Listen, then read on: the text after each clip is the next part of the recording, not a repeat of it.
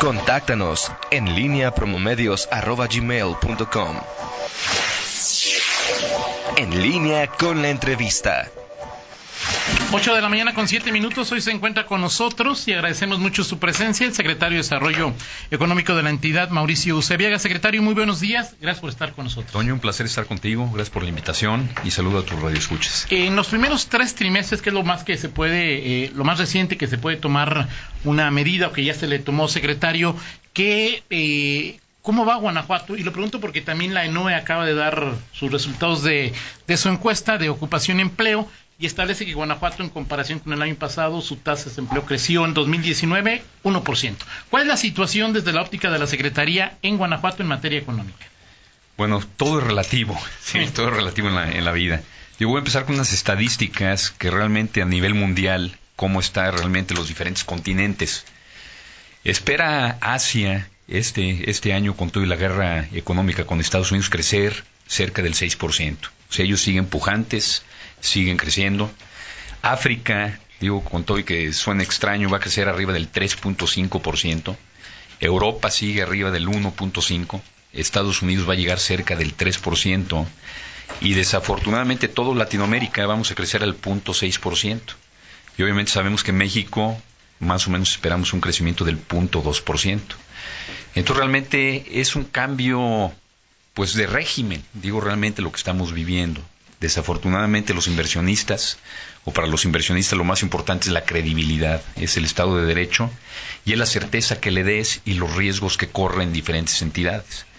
Entonces, desafortunadamente con este nuevo gobierno, pues no han sido las más, ah, las señales que hemos mandado al extranjero, sí, a través de ese respeto de Estado de Derecho no ha sido la más adecuada. Entonces vemos que desafortunadamente sí se ha sentado la inversión extranjera en el país Afortunadamente Guanajuato, pues, como decía todo relativo, seguimos creciendo a lo doble de la tasa nacional, que obviamente de un crecimiento del punto 2, esperemos crecer arriba del 1 nosotros, que ahora sobrepasemos lo que veníamos creciendo referente a lo del país, que no sea el 2 o lo doble, sino que sean tres o cuatro veces más. Sigue viniendo inversión a, a México y obviamente a Guanajuato pero obviamente aquí en el estado de Guanajuato no queremos que venga solamente por la mano de, obra barata, porque lo realmente lo que estamos enfocados es tratar de mejorar la calidad de vida del guanajuatense. O sea, lo que queremos no es nada más crecer económicamente, sino desarrollarlos. Este, sabemos que la situación a nivel mundial también se pinta en el futuro cercano compleja, pero necesitamos fortalecernos mucho internamente. Entonces eh, tenemos un reto enfrente de nosotros. Eso sí les puedo decir a todos los guanajuatenses, tenemos buen líder. Yo creo que es un líder echado para adelante, una persona con experiencia y con juventud, porque realmente lo que les decía amigos, digo, Dios no se equivoca. Gracias a Dios tenemos un gobernador de 38 años de edad que tiene energía y tiene experiencia y visión. Eh, en tu lectura, la caída en México de 0.2, hablas de que el gobierno de López Obrador no ha generado la confianza necesaria y que esto ha provocado una caída o retraso o suspensión en inversiones eh, tanto nacionales o extranjeras. Y te lo pregunto porque también podría verse desde la otra óptica, secretario, es decir, en materia de paridad, en materia monetaria. La moneda mexicana por lo que me gusta, o sea, es fuerte, ¿no? La moneda mexicana se ha mantenido, si quieres, con cierta fortaleza. ¿Hay confianza en la moneda, pero no hay confianza en la economía, secretario? Mira, eh, hay muchas variables realmente en el factor económico. Aquí lo que está sucediendo es a México le está ayudando mucho el bono poblacional. Sí, o sea, eh, nunca en la historia de la economía mexicana en recientes años hemos tenido tanto joven trabajando pero muy poca gente entiende la devaluación del 2014. También no hay que cargarle todo a este gobierno. Sí, en el gobierno de Enrique Peña Nieto, en el 2014 tuvimos una fuerte devaluación. Sí, de 12.90 fue en el mes de noviembre del 2014, de 12.90 se nos fue casi a 21 pesos el, el dólar. Y cuando tienes una devaluación de esa magnitud, obviamente el mexicano pierde mucho poder adquisitivo. Así es. O sea, con todo y que tenemos la paridad de la moneda con el dólar, pero el poder adquisitivo del, del peso por la inflación oculta, que realmente la resentimos todos los mexicanos, este es donde viene el gran problema de que no hay circulante en nuestra economía. Entonces, este, son situaciones internas, situaciones externas, situaciones de, de cambios, obviamente de percepción de las personas que nos están llevando a esta situación económica en el país. Ahora, eh, se ha hablado mucho a lo largo del año, secretario, de que si eh, al final de año pegaditos al 2%, bueno, me fallaron por un puntito, era pegaditos al punto 2% de crecimiento, pero ¿por qué es importante el crecimiento? Y te lo digo, es decir, se presume o presumes o nos dice que Guanajuato crecería al 1% este año, que comparado con la media nacional sería cinco veces más. El tema es que si lo comparamos muy de la manera más simple con el crecimiento poblacional, que anda cerca del 2-3%, pues requerimos mínimo crecer al 3% para darle empleo a los que lo están demandando. Es decir, 1% no alivia la situación de Guanajuato, no, o sí la alivia, secretario. No, no, no, no la alivia. Mira, eh, hay muchas cosas que tienes que leer entre líneas y muchas estadísticas que las tienes realmente que deshojar para poderlas interpretar. Si nosotros vemos el crecimiento global de México con Latinoamérica, siempre nos jactamos de ser la segunda economía más fuerte de Latinoamérica. Pero si vemos las estadísticas de los últimos 20 años, por ejemplo, si agarramos desde 1986 hasta el 2016, y aquí realmente para ser justos con el gobierno actual, todavía no intervenía el, el gobierno actual, el crecimiento per cápita más bajo de Latinoamérica lo tiene México. O sea, México tuvo un crecimiento anual per cápita que no llega ni al 1%, cuando Chile estaba creciendo arriba del 3%. La realidad es que las estructuras que tiene México no han sido las adecuadas para realmente desarrollar a nuestra sociedad. Sí, tenemos mucho que hacer, tenemos que ir de fondo. Obviamente también México llevábamos un rezago de 100 años. Desde el reparto agrario realmente no hemos dado pie con bola, se podría decir. Y podríamos decir que el porfiriato fue algo que también creció el país no por fortalezas internas, sino por oportunidades externas del mundo. Así es. Sí, entonces en México desafortunadamente llevamos 200 años que no hemos podido forjar esa fortaleza interna. Sí, pasamos nuestro crecimiento solamente explotando excesivamente los recursos naturales del país, pero nos han faltado esas instituciones y esas estructuras de forjar un país que tenga sustentabilidad. Y es exactamente lo que estamos tratando de hacer con este gobierno en el estado de Guanajuato. Sí, desafortunadamente sí hay muchas, eh, muchos factores que vienen en contra. Claro. Y, necesitamos cambiar de hábito los mexicanos, ¿no? Tenemos que, que ser una cultura de más esfuerzo, no nada más físico, sino también mental. Sí, tenemos que capacitarnos más, necesitamos generar más hábito de la lectura, estar mejor informados y, y necesitamos obviamente realmente ser más... Uh, o sea, no ser mano de obra barata, sino tardar un poco lo que... Y, te hago esta pregunta, es, la apuesta hoy de Guanajuato, hablabas de, de, lo, de lo que significa para el gobierno, para la Secretaría, el gobernador Diego Sinue, es la apuesta hoy, como lo fue hace 20 años el sector eh, automotriz, automotor, eh, hoy la apuesta es la, la mentefactura y después de una pausa y te pregunto, ¿el crecimiento o la apuesta por una área económica por un modelo no da resultados de la noche a la mañana. ¿Cuándo daría resultados esa apuesta, esa propuesta? ¿Y qué va a hacer Guanajuato en, en estos eh, años en que esto se llegue a consolidar? Por favor, secretario Mauricio Sabiaga, después de una pausa. Con todo gusto.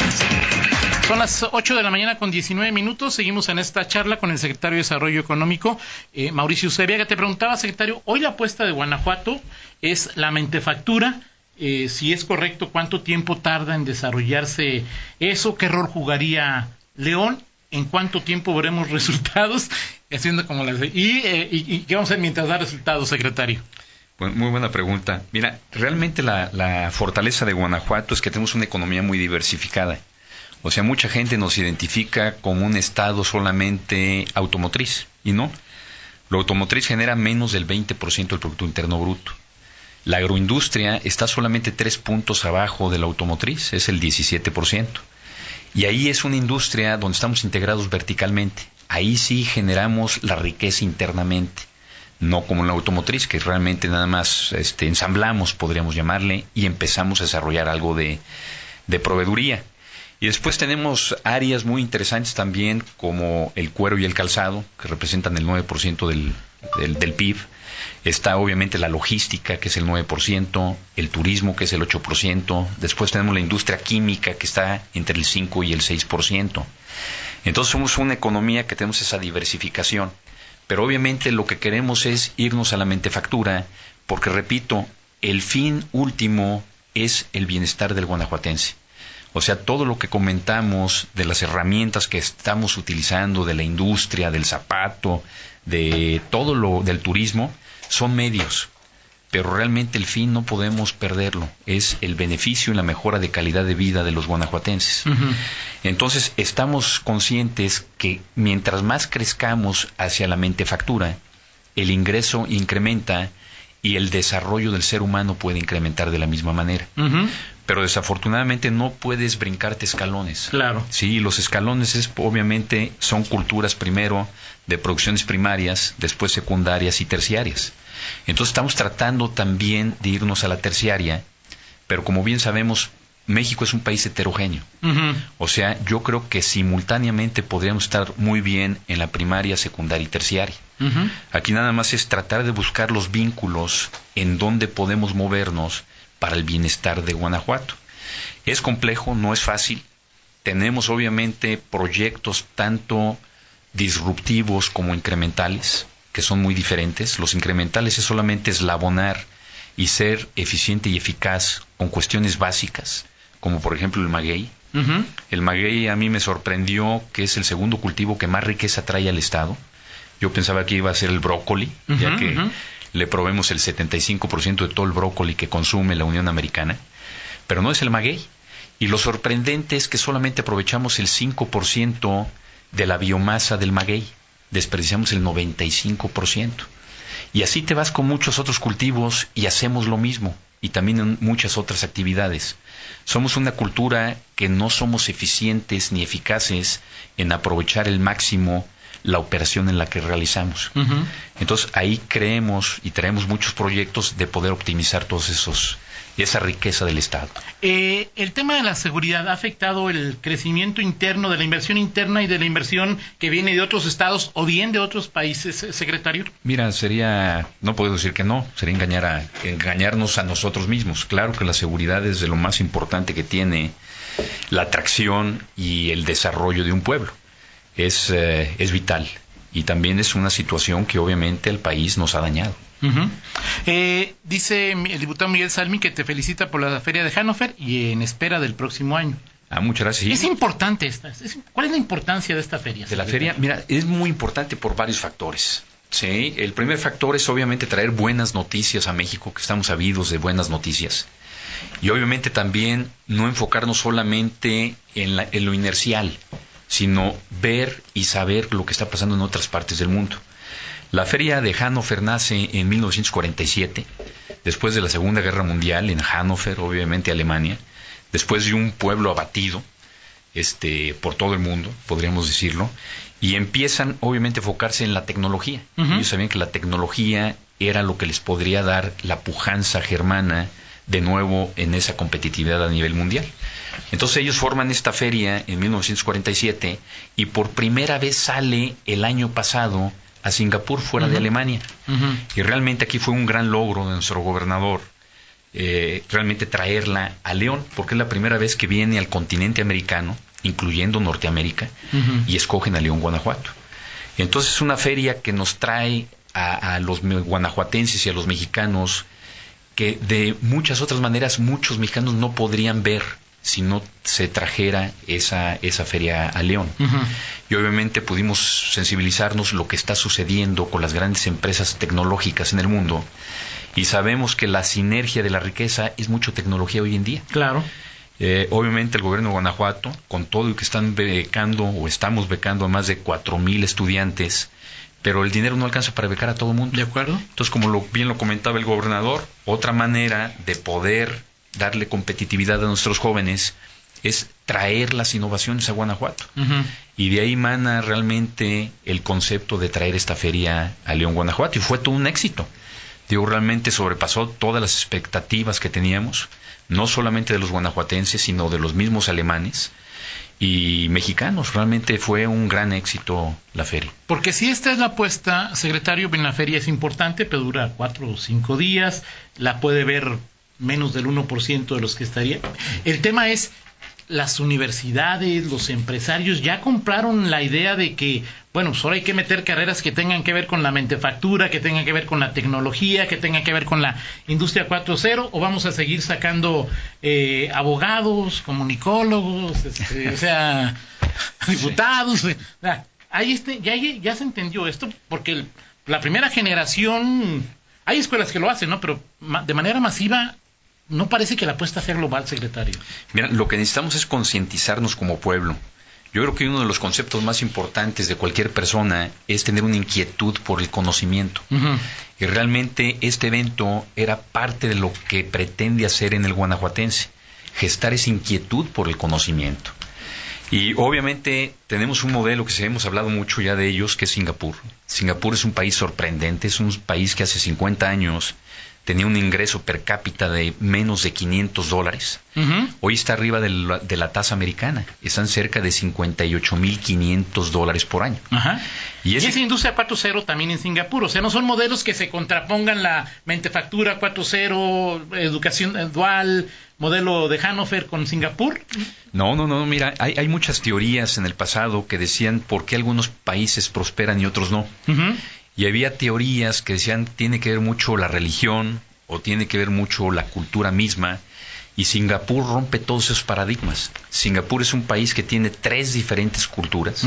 Están los hindús, están los chinos, muy están diferentes. Los Tienen diferentes eh, religiones, hay desde musulmanes, hay hindús, este, hinduismo, están los budistas, y están católicos, están cristianos, o sea, es una mezcla de todo y ahí se ve muy claro que realmente un país prospera por sus instituciones. Y yo creo que lo que es lo que nos ha faltado y es lo que pretendemos fortalecer aquí en Guanajuato, las instituciones. Y una de las instituciones que queremos poner aquí es eh, apoyar la meritocracia, que es algo que creo que en México ha faltado. Siempre todas las instituciones eran para fortalecer solamente a familias de ciertos apellidos, de cierto, de cierto origen, donde realmente las instituciones se hacían para proteger a esos nichos de la población. Y aquí no, aquí queremos realmente eh, en Guanajuato, y yo creo que es lo que necesita México, de basarnos y realmente valorar la meritocracia, el mérito de la persona, no importa su origen. Ahora, secretario, este, esta pregunta eh, que te voy a hacer creo que merecería para otra charla, pero marca Guanajuato. O sea, en Vigo, habemos muchos que ya cuando nos dicen marca Guanajuato ya, ya, ya decimos, pues hay calidad o hay cosas que son bastante, muy interesantes. ¿Cuál es la importancia de Marca Guanajuato y cuál es, eh, hasta dónde puede crecer y cómo las personas pueden involucrarse en Marca Guanajuato? Mira, la Marca Guanajuato es uno de los eh, de las áreas donde vemos mucha oportunidad. Obviamente nos da identidad como Estado y no solamente queremos esa identidad en México, sino queremos eh, llevarla fuera del país. Hoy en día, desafortunadamente, y es duro decirlo, hemos perdido mucha credibilidad e imagen como mexicanos en el mundo. Sí, anteriormente nos veían como un pueblo bueno, buenas personas, flojos, pero un pueblo noble. Y hoy desafortunadamente nos ven como un pueblo bélico, sí, que estamos este, llenos de narcotraficantes, que estamos este, pues fuera de rumbo. Y yo creo que en México tenemos muchos valores dentro del país que podemos rescatar y tenemos que darle y comunicar al mundo que México es mucho más allá de lo que ellos están pensando hoy en día. Así es. Entonces este tipo de marcas, este tipo de productos puede identificarnos y puede darnos esa imagen que pretendemos rescatar en el mundo. Inclusive parte de los proyectos que tenemos es ir buscando también cosas de valor agregado, por ejemplo Turquía, en lo que viene siendo las artesanías. Yo creo que con ciertas técnicas turcas podríamos mejorar mucho la artesanía mexicana y con ese valor o con ese ingrediente adicional le podemos dar un duende de competitividad diferente para darle ese toque de excelencia a la artesanía mexicana. Recordemos que la innovación es solamente mezclar aquellas cosas que ya existen. Claro. Pero desafortunadamente nuestra sociedad a veces la confundimos con la inventiva. La inventiva es de largo plazo y es muy cara. Así es. La innovación no, puede ser de corto plazo y muy rápida. Y le digo mucho a la gente, ¿Cómo se pueden dar cuenta si realmente están innovando o no? Si la innovación no se refleja en el estado de resultados, no es innovación. Así es. Entonces, lo que queremos y tenemos claro en el gobierno del estado de Guanajuato, queremos clavarnos en la innovación, no tanto en la inventiva. Claro. También tenemos que apoyar algo la inventiva, pero con prudencia, porque no tenemos mucho recursos. Finalmente, secretario, entre lo que hoy es Guanajuato y lo que aspira a ser Guanajuato, en el puente, en el Inter, ¿qué vamos a hacer? ¿Y qué expectativas tenemos? trabajar. Digo, realmente lo que necesitamos es trabajar. Tenemos eh, los conceptos muy claros, qué es lo que necesitamos hacer. Necesitamos hacer reformas. Por ejemplo, ya no podemos paternalizar tanto. Necesitamos, obviamente, ser subsidiarios totalmente.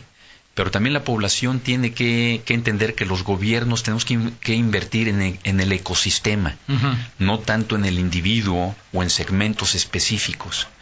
¿A qué me refiero el ecosistema? Y lo voy a platicar nada más rápido. Hoy en día la productividad no necesariamente te genera la competitividad. Claro. La competitividad se da también con el ecosistema. Y un ejemplo que pongo es comparando dos países, Japón y Estados Unidos. Japón es mucho más productivo y lo ha sido en los últimos 50 años que Estados Unidos, pero no ha sido más competitivo. Y la diferencia es que Estados Unidos tiene un mejor ecosistema, tiene mejores instituciones académicas, mejores instituciones gubernamentales, financieras, logística, y tiene un ecosistema en general mucho más sólido. Y eso es lo que le da la gran competitividad.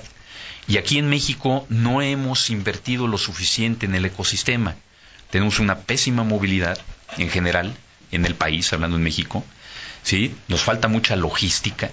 Y aquí en logística, por ejemplo, Singapur, con el tamaño de la isla de Cozumel, mueve 33 millones de contenedores. Cuando todo México, la República Mexicana, movemos menos de 7 millones. En O sea, muchos puertos. en, muy- en muchos puertos. Entonces, nos ha faltado ese ecosistema, repito, desde cómo administramos la basura, cómo manejamos y controlamos el agua, cómo manejamos la seguridad en el país. Y todo ese ecosistema es lo que no nos ha permitido gestar esa competitividad a nivel internacional. Entonces, lo que tenemos que entender como pueblo, y tenemos que esforzarnos más, y no nada más estirar la mano, como bien lo dice el alcalde de, de León, ¿no? Héctor López Santillana. O sea, deberíamos nosotros inclinarnos más a levantar la mano para apoyar el bien común y saber que es la única manera donde vamos a poder tener un sistema sustentable y ya no ser tan egoístas de solamente querer recibir un paternalismo del gobierno. Entonces, es un sexenio donde realmente me gusta mucho el dicho de Winston Churchill, que fue un gran estadista. Y cuando él asume la- el, el liderazgo del pueblo inglés sumergido en la Segunda Guerra Mundial, este, le dice al pueblo, dice, miren, lo único que les puedo prometer es sangre, sudor y lágrimas. ¿no? Así es. Este, desafortunadamente en México ya estamos bañados de sangre.